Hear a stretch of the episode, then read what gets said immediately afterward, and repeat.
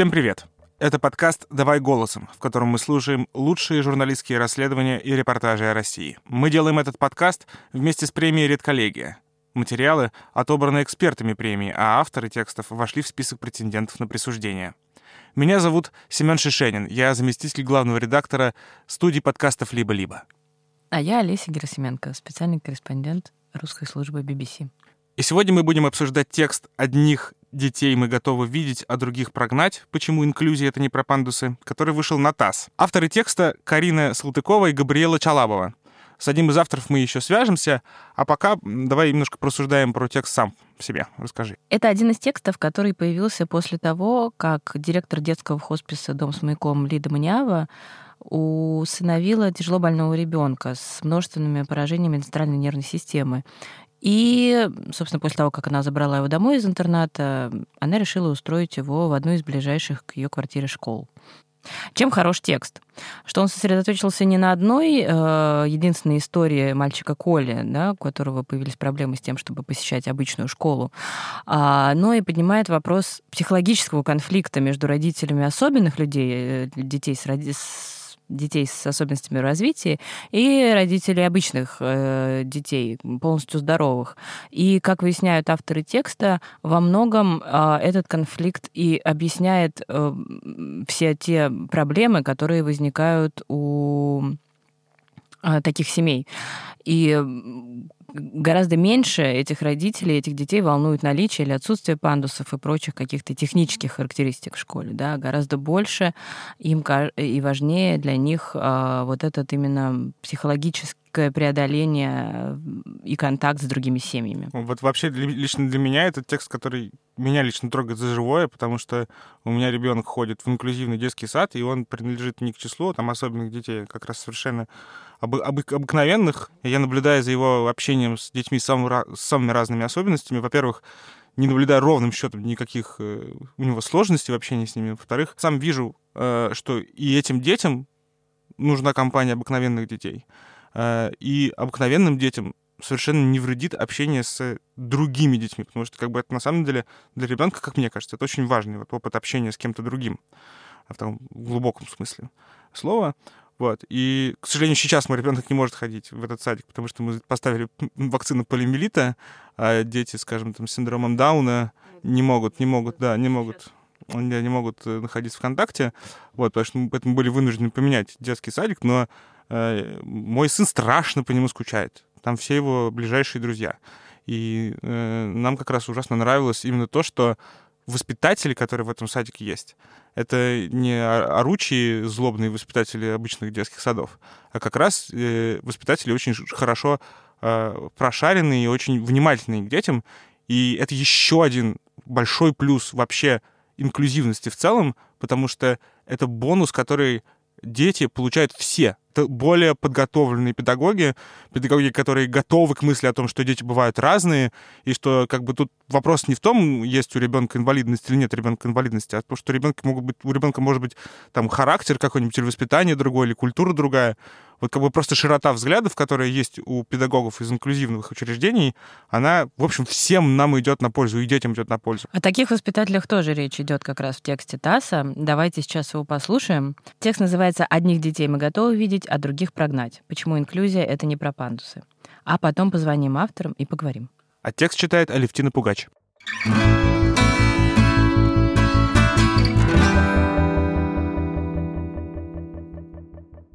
В мае директор детского хосписа «Дом с маяком» Лида Маниава стала опекуном 12-летнего мальчика Коли. По словам Лиды, во время родов что-то пошло не так, и у ребенка пострадала центральная нервная система, что привело к множественным нарушениям развития. Родители отказались от Коли в роддоме, и всю жизнь он провел в интернате, почти всегда лежа в постели. Коля плохо видит, не говорит, не может ходить, сидеть, есть и глотать. Он питается специальной смесью через гастростому, отверстие в животе. У него сколиоз, контрактура суставов и маленький череп. Одни про таких детей говорят «овощ», даже Лида не знает точно, понимает ли Коля ее речь. Другие жалеют и боятся на них смотреть. Впрочем, шанс встретить такого ребенка невелик, разве что в поликлинике, в больнице или в храме. Еще меньше этот шанс в обычной общеобразовательной школе. хотя дети с тяжелой инвалидностью, в том числе и ментальной, имеют одинаковые права на образование со здоровыми. По данным Департамента образования Москвы, в соответствии с действующим законодательством в приеме может быть отказано только по причине отсутствия образовательной организации и свободных мест. В ведомстве отметили, что по запросу родителей для детей с особыми образовательными потребностями специальные условия могут быть созданы в любой образовательной организации. Основанием для создания специальных условий обучения служит заключение Центральной психолого-медико-педагогической комиссии. То есть, если Центральная психолого-медико-педагогическая комиссия решит, что ребенок с инвалидностью или нарушениями развития может учиться по специальной программе, его родители вправе выбирать форму обучения и учебное заведение — коррекционное или общеобразовательное. И если они приходят в обычную школу, ребенку обязаны подобрать специальную индивидуальную программу обучения, обеспечить его учебными пособиями, специальными техническими средствами обучения, предоставить тьютера-ассистента, который будет постоянно находиться рядом на уроках и переменах, помогать передвигаться, есть, ходить в туалет. Лида вспоминает, что выбрала второй вариант.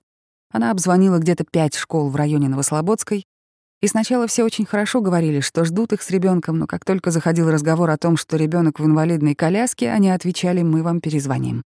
А потом перезванивали и говорили, что у них нет мест, или что надо обратиться в соседнюю школу, потому что там гораздо лучше, чем у них. Школы требовали принести справку из психдиспансера и еще раз пройти комиссию, которая уже написала в заключении о необходимости специальной индивидуальной образовательной программы для ребенка. Другие советовали обратиться в специальные заведения. Все говорили, что ему нужно идти в коррекционную школу и что какая-то очень хорошая такая школа где-то в паре километров от МКАДа, рассказывает Лида. Мне нужно, чтобы школа была рядом с домом. Это один из аргументов. И в ближайшей пешей доступности у нас нет коррекционной школы. Она обратилась с жалобой в Департамент образования Москвы и написала пост о сложившейся ситуации на своей странице в Facebook. За несколько дней на него откликнулись тысячи пользователей. Большинство высказалось против совместного обучения здоровых учеников и людей с инвалидностью. Главный аргумент противников смешанных классов низкая эффективность такого обучения. Школа нужна, чтобы в ней учиться. Это не клуб по интересам, это место, где дают и получают информацию, писал один из комментаторов. Если ребенок хочет и может учиться при поддержке и обеспечении условий, то пусть учится. Но если его просто привозят и увозят, и в учебном процессе он не участвует никак, то это не образование. Если нет ни функционала, ни коммуникации, то тащить ребенка в обычную школу и размещать его в классе в роли макета человека — это бред и издевательство. Школа не бесплатный бэби-ситтер. Людям и так хватает стрессовых ситуаций, высказался другой пользователь. Дискуссия под постом Лиды — срез мнений родительского сообщества. Здесь были озвучены главные страхи и взрослых, и детей. А что, если такой ребенок будет шуметь, мычать, издавать какие-то звуки на уроке? А что, если его стошнит или у него начнется приступ эпилепсии?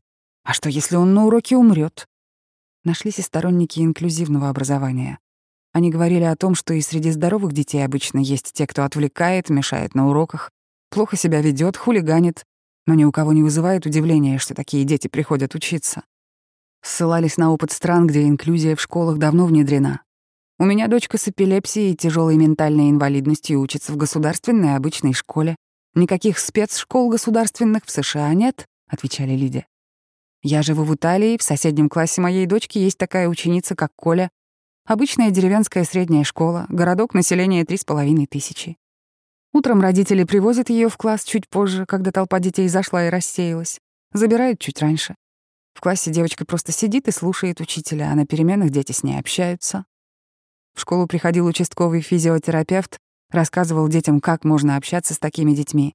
Учила детей трогать, делать массаж рук. Рассказала все про трахеостому. Тем не менее, даже многие родители детей с инвалидностью высказывались о вреде инклюзивных классов, ссылаясь на моральные травмы, плохое влияние на больного ребенка, шума, суеты, большого количества людей вокруг. У Лиды другое мнение. Она старается вести с Колей полноценную обычную жизнь. Вместе они гуляют в парках, бывают на концертах, даже путешествуют, и ребенок хорошо себя чувствует в обществе. Лида уверена, что и школа должна быть открыта для всех детей. Расстраивает, что родители сами постоянно обосновывают, почему такие дети, как Коля, не должны учиться в школе. — говорит Лида. «Пока инвалиды не начнут выходить на улицу, в общество, требовать своих прав, никто им ничего не предложит. Вряд ли кто-то будет адаптировать школу под ребенка инвалида если ни один ребенок на инвалидной коляске туда не приедет. Вряд ли кто-то отправит педагога учиться работать с невербальными детьми, пока такие дети не обратились за образовательными услугами. Лида подчеркивает, что речь не идет о постоянном обучении Коли вместе со здоровыми детьми.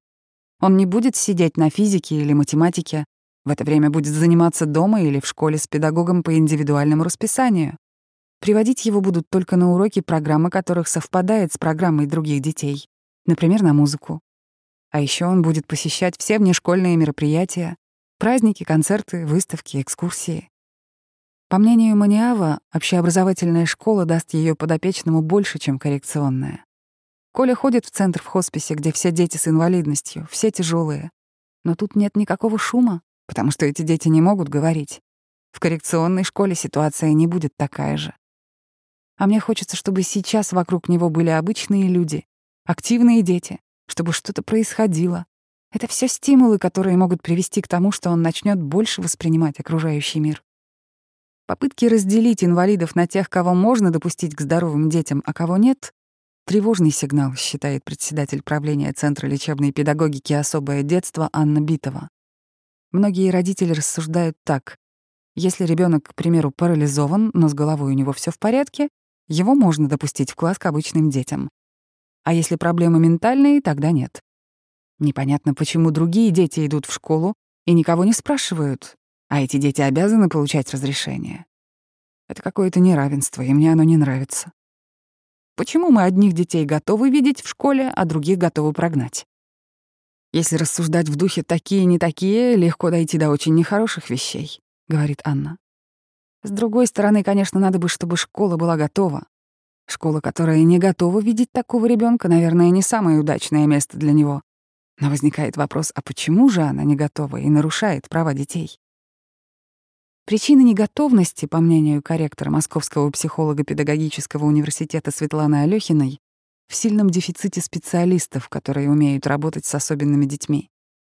У нас в массовых школах страны кадровый дефицит дефектологов и тьюторов, которые умеют учить и сопровождать таких детей.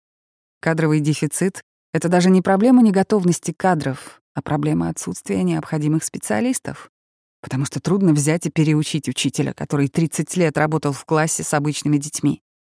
В школы должны прийти люди, изначально подготовленные к работе с особыми детьми. Они должны помогать учителям адаптировать программу обучения, наставлять, объяснять особенности того или иного ребенка, присутствовать на уроках, брать на себя часть задач. А без помощи дефектолога обычный педагог не справится с задачами инклюзии никогда. По словам Светланы Алёхиной, в сентябре 2019 года вышел приказ Минпросвещения о психолого-педагогическом консилиуме образовательной организации. Согласно документу, консилиум должен появиться в каждой школе. Это и есть та команда разнопрофильных специалистов, в которую приходят коррекционные педагоги, дефектологи, психологи, тьюторы, которые обсуждают конкретного ученика и его ситуацию обучения, трудности развития, адаптацию программ, работу с педагогами, привлекают родителей, чтобы они понимали, как их ребенок адаптируется и учится, поясняет Светлана. По данным Министерства просвещения, в системе российского школьного образования учатся 750 тысяч детей с ограниченными возможностями здоровья. Более 55% из них обучается инклюзивно, остальные 45% в коррекционных классах и школах. Ведомство также сообщило, что в стране ведется переподготовка педагогов для работы с такими учениками. Программа включает более 10 тысяч участников каждый год. На регулярной основе подобные программы проводятся и в регионах. Растет и подготовка специалистов по направлению специальное дефектологическое образование в педагогических университетах. В 2020 году ожидается, что выпустят более 9 тысяч человек. Даже Департамент образования сообщил, что, по его данным, в Москве нет дефицита кадров. Светлана Алёхина считает, что нельзя судить по ситуации в Москве о проблемах в регионах. В столице готовят больше специалистов, это ожидаемо. Здесь главные педагогические вузы, лучшие школы, говорит Светлана Алёхина. И даже в Москве мы сталкиваемся с ситуациями, когда ребенка с инвалидностью не готовы принять в школу. В год успевают переподготовить чуть более тысячи педагогов, а всего в России более 4 миллионов учителей. Вот и судите, много это или мало. Нехватка квалифицированных специалистов и накопленного опыта работы в инклюзивных классах приводит к конфликтам особых детей с остальными учениками, их родителями и учителями. Несогласий, противоречий конфликтов очень много в инклюзивной практике. Для нас это неудивительно, говорит Светлана Алёхина. При негативном сценарии это решается как противостояние со стороны школы, которая обязана принять и выполнить рекомендации комиссии и учить этого ребенка, родителей ребенка-инвалида, которые хотят, чтобы ребенок учился в массовой школе, и родителей других детей, которые не хотят, чтобы этот ребенок учился в классе. Ответственность за решение конфликтных ситуаций в классе лежит на учителях и руководстве школы. Именно они должны налаживать коммуникацию, сотрудничество с родителями, встречаться с детьми и отвечать на их вопросы, объяснять, почему особые дети приходят в классы, считает Светлана. Есть научные отечественные и международные разработки. Есть отечественная и зарубежная практика, которая научилась снимать эти конфликты в реальных ситуациях. Построение школьных отношений — это стратегия школы. Если школа накопила некоторый опыт инклюзивной культуры, то эти конфликты постепенно уходят, их становится все меньше и меньше. Светлана Базарова — мама ребенка с инвалидностью, у которого нет ментальных нарушений, но и она столкнулась с нежеланием общеобразовательных школ его принять.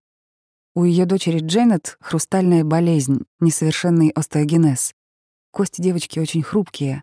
Она не может стоять, ходить, полностью разгибать руки и ноги. Когда 10 лет назад Светлана пыталась устроить ребенка в школу, она везде слышала одно и то же. У нас нет условий для колясочников. Многие советовали обратиться в коррекционную школу, потому что там ей будет лучше, хотя Дженнет отлично справлялась с полноценной школьной программой. Это был 2013 год. Я сидела на телефоне, все лето мониторила школы. Мы были готовы переехать в любой район поближе к школе, которая нам подойдет, но более десяти ответили отказом, вспоминает Светлана. Мне была важна даже недоступная среда, а доступная голова администрации школы, безбарьерная, Лифт, подъемник еще не все, потому что часто администрация не хочет видеть инвалида в своей школе. Дженнет приняла московская школа номер 548 Царицына, хотя в тот момент в ней не было ни пандусов, ни подъемников. Первые несколько месяцев учебного года мама сопровождала дочь. Потом ей выделили тьютера, который помогал передвигаться на переменах. Старшеклассники на руках носили коляску с девочкой с этажа на этаж, но вскоре директор добился финансирования, и в школе установили необходимое оборудование. Наш директор Ефим Лазаревич Рачевский очень быстро все организовал, рассказывает Светлана Базарова. Он смотрел на меня не как на сумасшедшую мамашу, которая хочет чего-то необыкновенного. Он всегда был со мной на связи. Даже когда ставили подъемники, расширяли входы в туалет, а они звали меня и дочку и спрашивали, скажите, как вам будет удобно? Не для галочки, а именно для удобства конкретного ребенка. Установили два электроподъемника. Старались минимализировать мои нагрузки. Была отличная работа с детьми. В школу приходили сотрудники организации «Перспективы» и разговаривали с детьми о том, как общаться и корректно вести себя с инвалидами. У дочки был очень дружный класс, и это заслуга учителей. Десятый класс Дженнет отучилась по обмену в Германии. Одна, без мамы. Жила в общежитии сама передвигалась по Берлину, но когда вернулась домой и стала поступать в институт, снова столкнулась с дискриминацией. Уже после того, как она сдала экзамены, во время сдачи документов в комнату влетела женщина из комиссии. «Как вы собираетесь учиться?» Я ответила, «В смысле, как все?» — вспоминает Светлана. Дженнет возмутилась, сказала, «Почему вы считаете, что со мной надо возиться? Я год жила в Германии одна».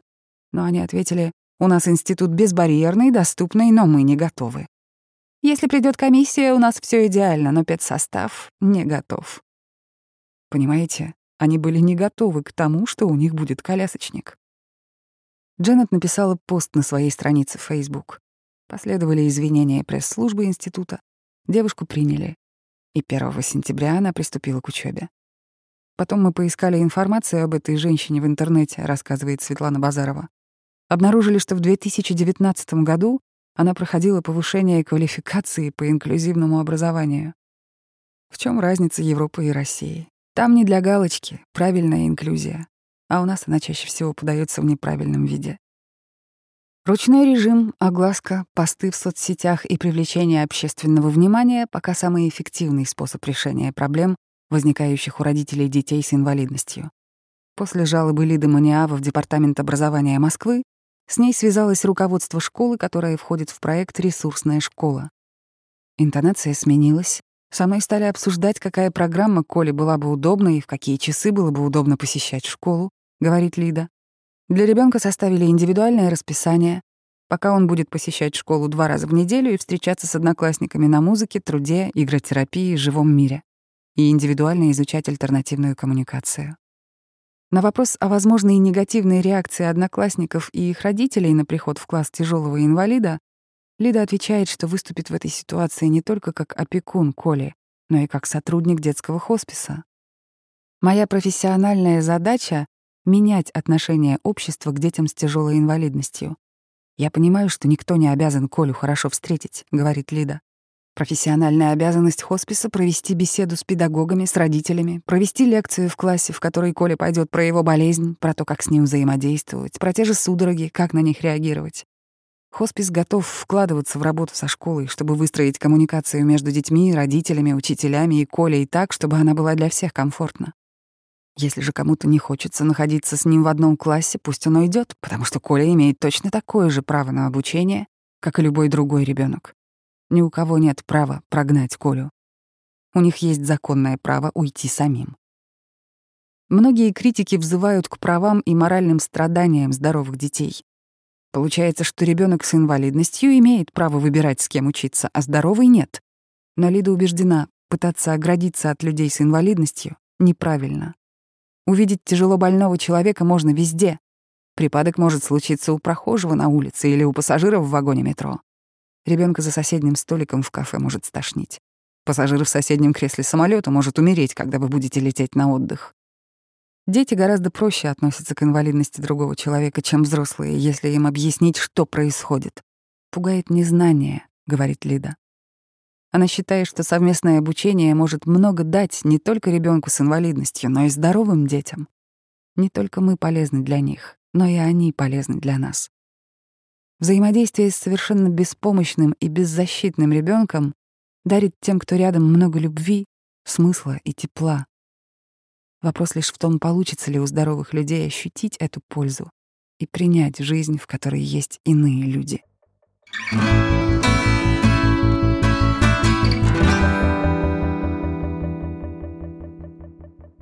Ну что, Семен, тебя поразила девочка, которая жила год самостоятельно в Берлине будучи прикована к коляске, и которой отказали в приеме в московский вуз. Олеся, вы точно журналист? Это вообще называется наводящий вопрос. Поразила меня эта история, не поразила, что это значит Она вообще? поразила меня, и я просто... Я, э, она так запрятана ближе к концу текста, как такой один из хайлайтов, да? Возможно, многие редакции вытащили бы это в начало, на мой взгляд.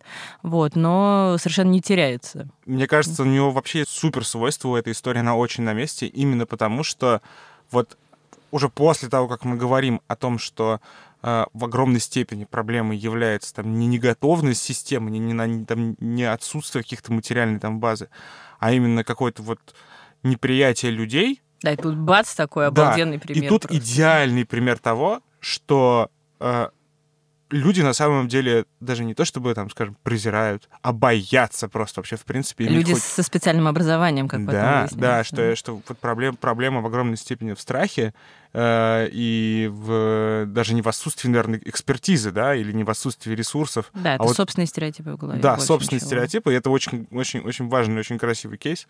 Давайте позвоним автору поговорим с ней. Да. Мы будем с одним из авторов разговаривать. Э, Габриэла Челабова не смогла, к сожалению, сегодня, поэтому будем говорить только с Кариной Салтыковой. Карина, здравствуйте. Здравствуйте, Олесь. Здравствуйте, Карина, это Семен. Здравствуйте, Семен, здравствуйте. А, вот мы почитали ваш текст, а, и вот у меня на самом деле множество вопросов, потому что меня страшно волнует эта тема сама по себе, тема инклюзии. А, но один, uh-huh. и такой один аспект, который как-то в проброс упоминается, понятно, что это прям целая, целая отдельная большая тема, но у вас там вы заводите речь о том, что как бы есть альтернатива, да, есть обыкновенная школа, а есть коррекционка. Вот, и вроде uh-huh. бы как-то совсем не обсуждается с родителями, собственно говоря, эта перспектива для их детей. А, вот вам угу. как-то приходилось копать этот материал и понимать, в общем, что это за выбор? Почему они не хотят коррекционку-то отдавать, да? Почему все-таки хотят в обычную школу? А, вы знаете, я вам могу сказать немножко даже с другой стороны. Я не только журналист, я еще имею диплом учителя начальных классов и английского языка. Это мое угу. первое образование. Мне пришлось работать в школе, поэтому я это знаю немножко изнутри как человек, который сам работал в этой системе. Э, в смысле, Правда, в коррекционной очень... или в обычной школе? Нет, нет, в обычной, ага. но я, у нас был параллельный курс дефектологов, которые работали именно в коррекционной. Вот, и, в принципе, есть хорошая коррекционная школа, есть не очень хорошая коррекционная, но, естественно, скажем так, родители детей э, с особенностями, либо которым да, предлагают часто коррекционную школу, а, они хотят обычную, потому что считают, что там будет больше возможностей среди детей, э, скажем так, нормотипичных, тех, которые не имеют каких-то сложностей в обучении. Вот, поэтому, э, в принципе, но э, хочу заметить, что часто коррекционное обучение предлагают детям, которые реально могли бы учиться в обычной школе, угу. но они имеют какие-то там некоторые особенности здоровья, а, и учителям в обычных школах, наверное, не очень всегда удобно, не очень они всегда готовы. Естественно, я сейчас не говорю про все школы. Есть замечательные и учителя, и школы, и те, кто готов к этому. Ну вот у, у вас из всех, кто там упоминается, один такой классный, да, положительный персонаж появляется, вот директор Царицынской школы как раз, который мне очень понравился. Да, это Ефим Лазаревич Широчевский. А вы с ним говорили, нет? Вы знаете, я с ним говорила 8 лет назад, когда Джанет только пришла в эту школу. Я тогда работала в РИА Новостях еще угу. под руководством э, Светланы Васильевны Миронюк. И э, делала репортаж тогда Джанет как раз ко дню, по-моему, не помню, не, не буду врать, э, к какому мы это делали, но смысл был в том, что как раз а, вот будних такой хрустальной девочки, то есть э, Джанет Базарова... Она тогда ходила в, в среднюю, да, там как раз, собственно? Она пошла в четвертый класс, угу. если не ошибаюсь, тогда. И как раз ее мама Светлана, она столкнулась с проблемой, что она десятки школ обзвонила, и никуда девочку не брали, хотя с точки зрения там успеваемости она абсолютно не отличалась от других детей. Исключительно ее была особенность в том, что она колясочница. Вот, но при этом ее, их везде футболили, говорили, что вам нужна коррекционная школа, у нас нет возможности, мы не готовы, мы не готовы, хотя девочка, по-моему, даже ну, училась там с двумя тройками, что-то такое. А, отлично рисовала. И вот э, этот директор оказался тем человеком, который не побоялся э, взять ребенка, хотя у него ничего не было в школе для ну, каких-то технических средств. То есть э, ему пришлось выбивать под, подъемник, всю вот эту вот банцу там и так далее. Ну, вы с ним говорили, вы его спрашивали, у него, у него вообще есть какие-то категории страха, неприятия, или, может быть, он просто знаком с такими детьми был до этого, да? Почему вот он другой? Можем мы как-то объяснить, как, почему одни вот так, а другие вот так? А, конкретно лично с ним я тогда не разговаривала, не общалась, мы общались с завучем, но просто человек, скажем так, э, вот я много общалась с мамой, Mm-hmm. В момент, когда мы снимали это, просто его, по-моему, не было. Ну, что-то такое, как-то с ним не срослась встреча. Тогда это было, может быть, не так важно, а, но просто он сказал, что, ну, ребенок может учиться, если в нашей школе, почему мы не можем дать возможность, которая, в принципе, закона предус... предусмотрена, есть такое право. И полгода девочка, когда училась, э, не сразу ей дали тьютера, не сразу поставили подъемник, то есть это, вы понимаете, не делается вот раз ну, и конечно. случилось. Да, то есть э, и было очень трогательно смотреть. Как это обычная. Э, трехэтажная школа, такая советская еще, наверное, постройки. И там нет, конечно, никаких лифтов, ничего. И вот эти вот ур- уроки с четвертого там, на, с третьего на первый, когда нужно этажа переносить, ребенка в коляске переносили там средние школы, старшеклассники на руках. Mm-hmm. Это смотрелось очень круто. А, и у них там такой урок а, введен был, э, ну, так они его назвали уроки доброты. Он был необязательный, то есть, ну, если дети не хотели, они могли не ходить на него. Но они туда приглашали людей из э, организации «Перспектива», то есть это люди с инвалидностью, которые им, им там помогают устраиваться в жизни, устраиваться на работу и так далее. И приходили ребята, которые вообще обсуждали эти все темы, такие болезненные. И вот мне очень запомнилось, что тогда они сказали, что когда мы пришли в сентябре, э, разговаривали с детьми и спросили, что такое вообще инвалидность, дети отвечали что-то такое, что это, ну, вот люди, которым нужно подать в метро, там, в электричке. Ну, вот люди, которые просят милостыню. То есть у них это не ничего, ассоциировалось... Да? да, это не, не ассоциировалось с чем-то еще. И буквально за пару месяцев вот таких встреч раз в неделю всего у них совершенно изменилось это отношение. А, и э, они перестали смотреть на детей как бы других, потому что там, кроме Джанет, были еще дети с ДЦП, кто-то был с аутизмом, как не в этом классе, но вообще в школу принято как на каких-то То есть, э, когда, как кажется, построено правильно все вот а, с самого верха, когда голова понимает, что как должно быть, и правильно все это выстраивают, то и дети, э, как бы они очень все это перенимают, потому что, как мне кажется, вот это понятие такое, что дети жестокие, это то, чего, о чем очень многие писали Лиде. Да, вот я хотела спросить, примерно те же уроки, собственно, или такие встречи э, Лида пытается, хоть, ну, планирует или хочет организовать в школе, да, куда будет ходить ее ребенок? Да, мне кажется, абсолютно э, права, потому что э, если мы не будем... Ну, дети несут э, из того опыта, который они вынесли из семьи, либо они считывают это отношение учителя.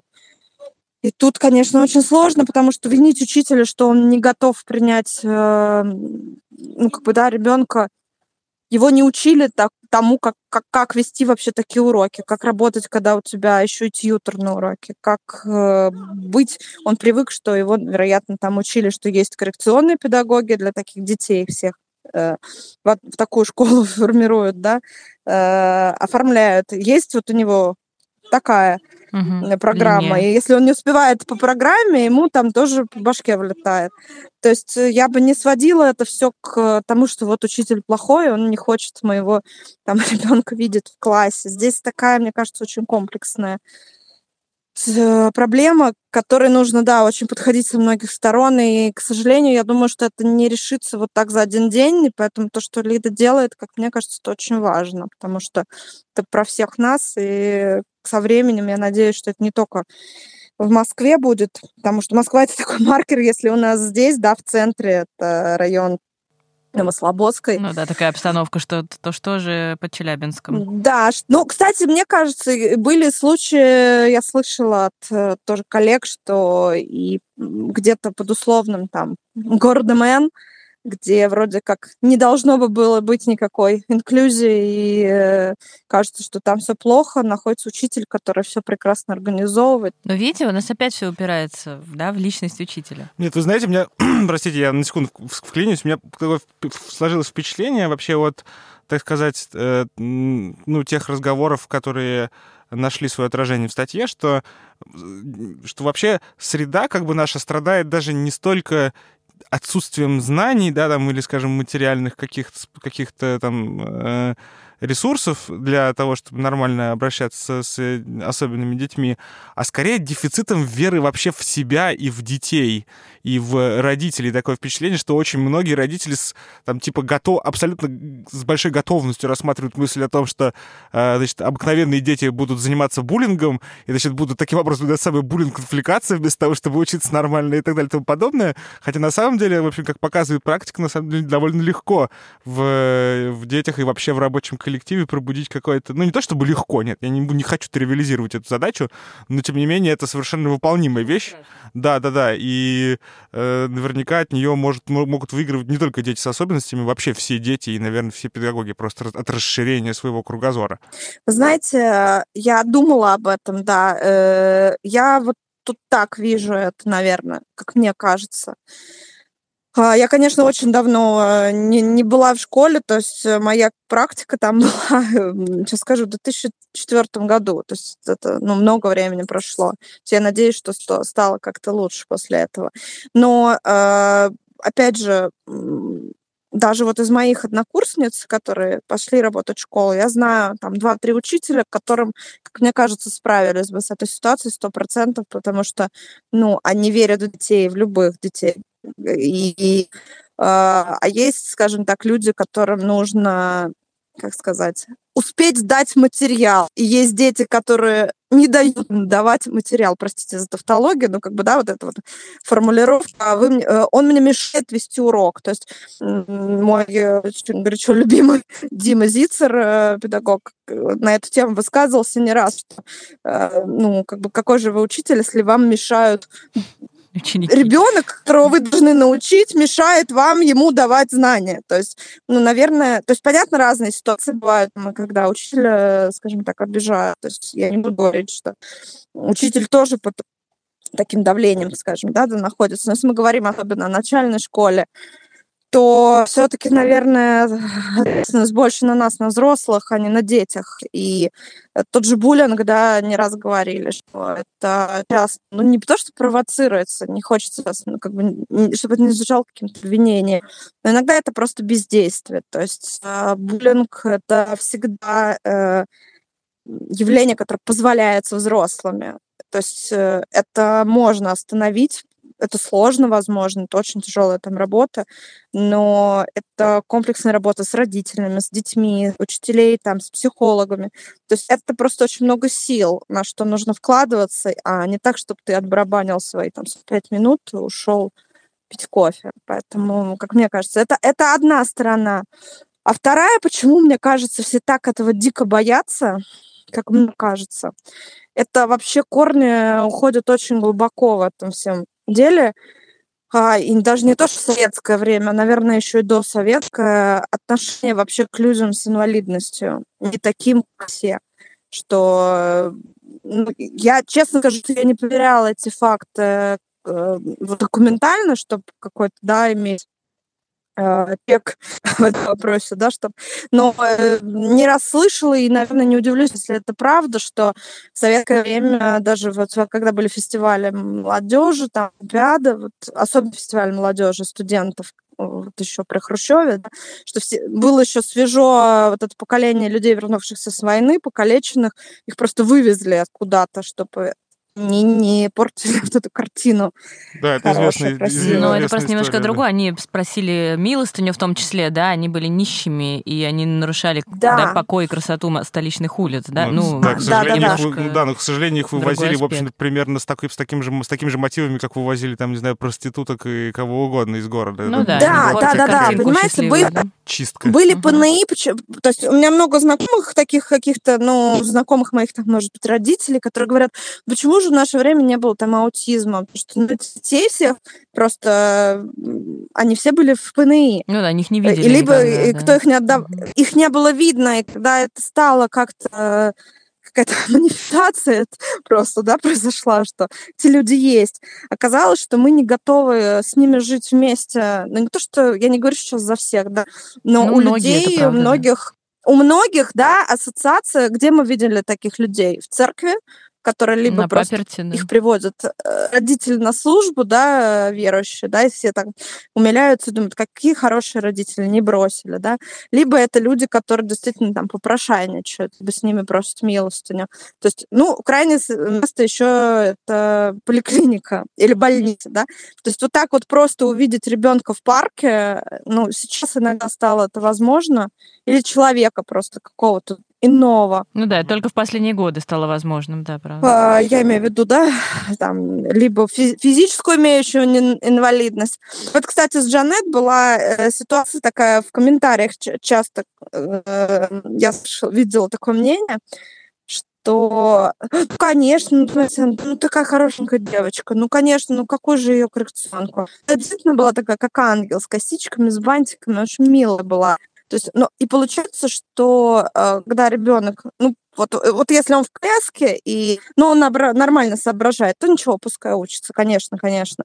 Но если у него там слюни... Да, если вдруг у него парализована одна половина тела, да, и что-то физически слишком неприятно, да? Да, и он мычит там что-то, то зачем на него смотреть? Мне кажется, это какой-то зашифрованный такой страх смерти, того, что со всеми нами, не дай бог, конечно, такое может случиться.